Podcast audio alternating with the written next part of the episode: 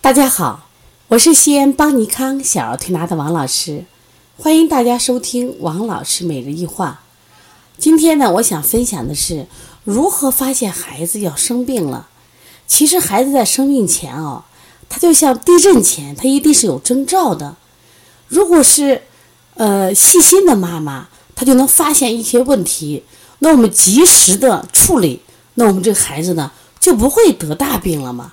之所以孩子啊动不动老生病，而且呢得的都是重病，是因为我们把最佳的时机错过了。那么今天呢，我就想啊分享两点啊，怎么能发现孩子有病了？第一个呢，发现有火了。老人们常说，小孩子就怕有火，有火了就会生病。这个儿童啊，他属于纯阳之体。生命力比较旺盛，新陈代谢呀，生长发育迅速，就容易出现这种阴阳失衡、阳盛火旺即上火的现象。那么，怎么看待这些火呢？首先，如果这个小孩肛门红、大便干或者大便臭，就是他拉的屎呀有恶臭味、臭味，大肠有火了。其实大肠经本来就是一个阳明经，所以容易有火。你看现在小孩便秘的孩子特别多。为什么？它阳明经呀，本身就是气血足的一个经。如果你这个就是气有余，就变为火，那这个时候大便就干结了。而且这个大肠呀，是人体的个肠道的最后一个关节。如果它不通，这个火就往上走，就会烧到什么？烧到胃，烧到肺，扁桃体呀，这个腺样体就发作了。所以说大肠火要注意啊。第二个，眼屎多。这个小孩最近脾气大，情绪烦躁易怒，这是什么火？肝火。哎呀，早上一起床，小孩的眼睛芝麻糊都糊满了，这是什么多？肝火旺。当然也有这种眼屎多和鼻窦炎有关系。鼻窦炎它其实特别是额窦炎，它这个额窦炎的分泌物也会出现眼屎多。但是额窦炎我们也是考虑肝胆有热呀，肝火旺。春天，你看春天分三个季节，第一个季节。我们都指望就是春天还冷嘛，都让肝气要生发了。但是到春天的这个啊最后一个阶段的时候，其实肝火旺，最近就已经很明显了啊，容易上火，容易烦躁。那这个时候肝火旺，我们就要清清肝火呢。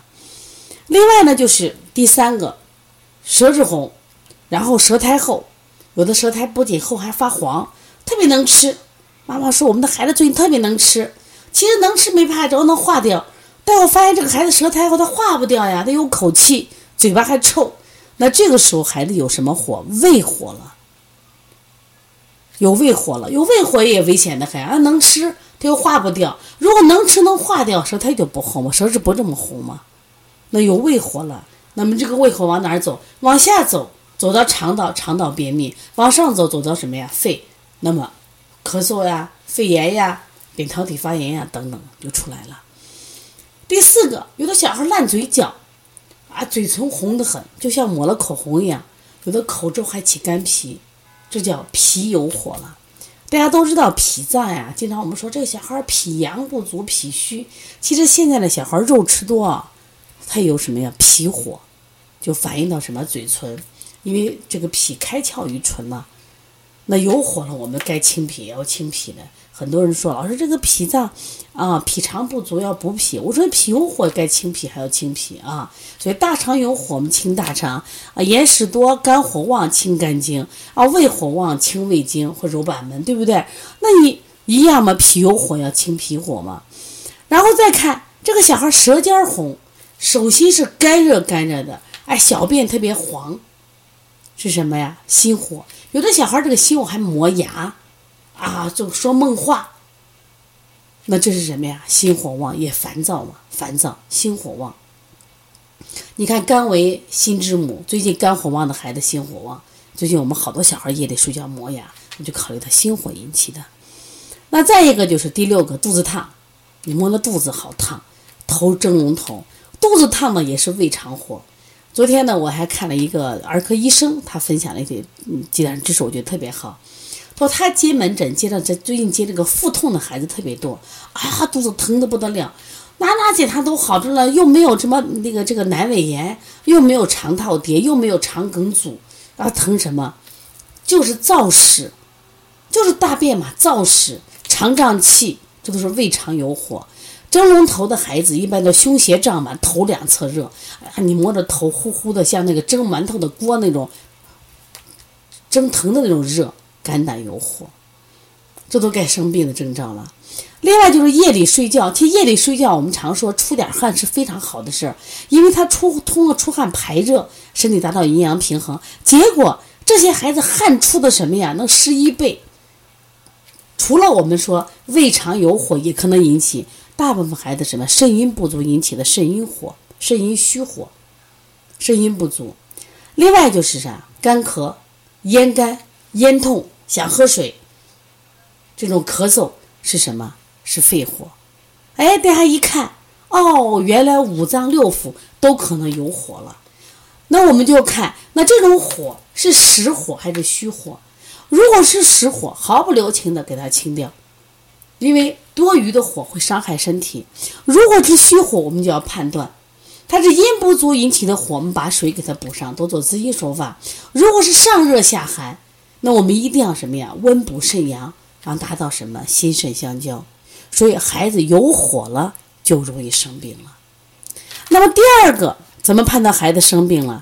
就是看到孩子变蔫儿了。其实我在临床中哦，就发现。孩子管高烧也罢，咳嗽也罢，包括今天来了个妈妈说：“王老师，哎，文文会不会得肺炎呀？”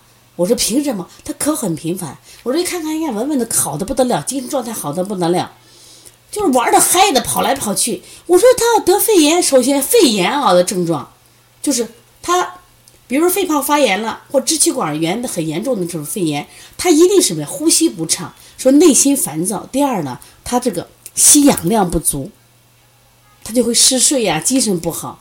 我说你的孩子玩的嗨的很，没有问题。所以变蔫了是孩子生病的一个征兆。孩子不装病呀？有时候我们还装个病，哎呀，不想干家务了，装个病啊，头疼了装的，是不是？不想上班了，我头疼。那孩子不是这样子，所以他看着发烧度数很高，看着咳嗽很明显，但是人家不蔫，没事，蔫了就不对。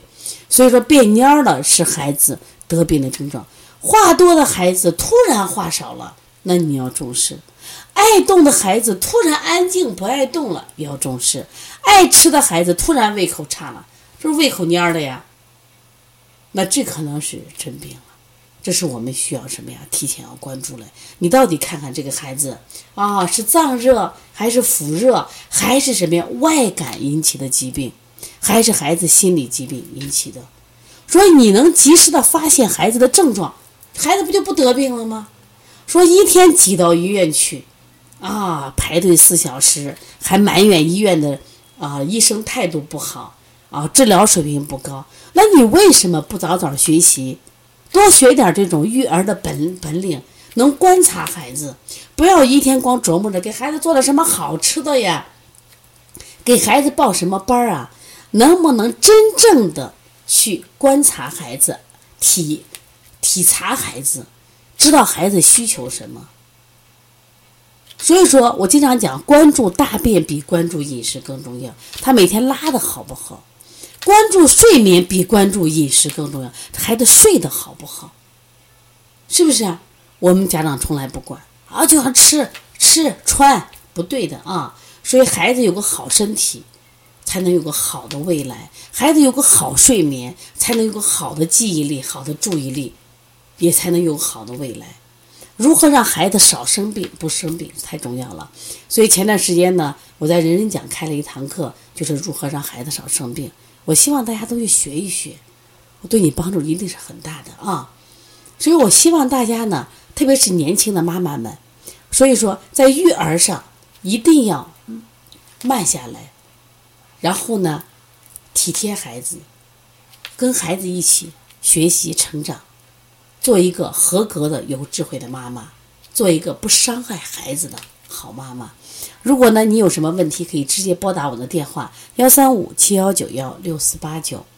那么，如果呢，想参加邦尼康四月初的这个鼻炎腺样体的呃特专项技术培训，还有视力的专项培训，可以加我们的微信幺七七九幺四零三三零七。同时，我们也有一本书《如何让孩子不生病》的书，也可以购买。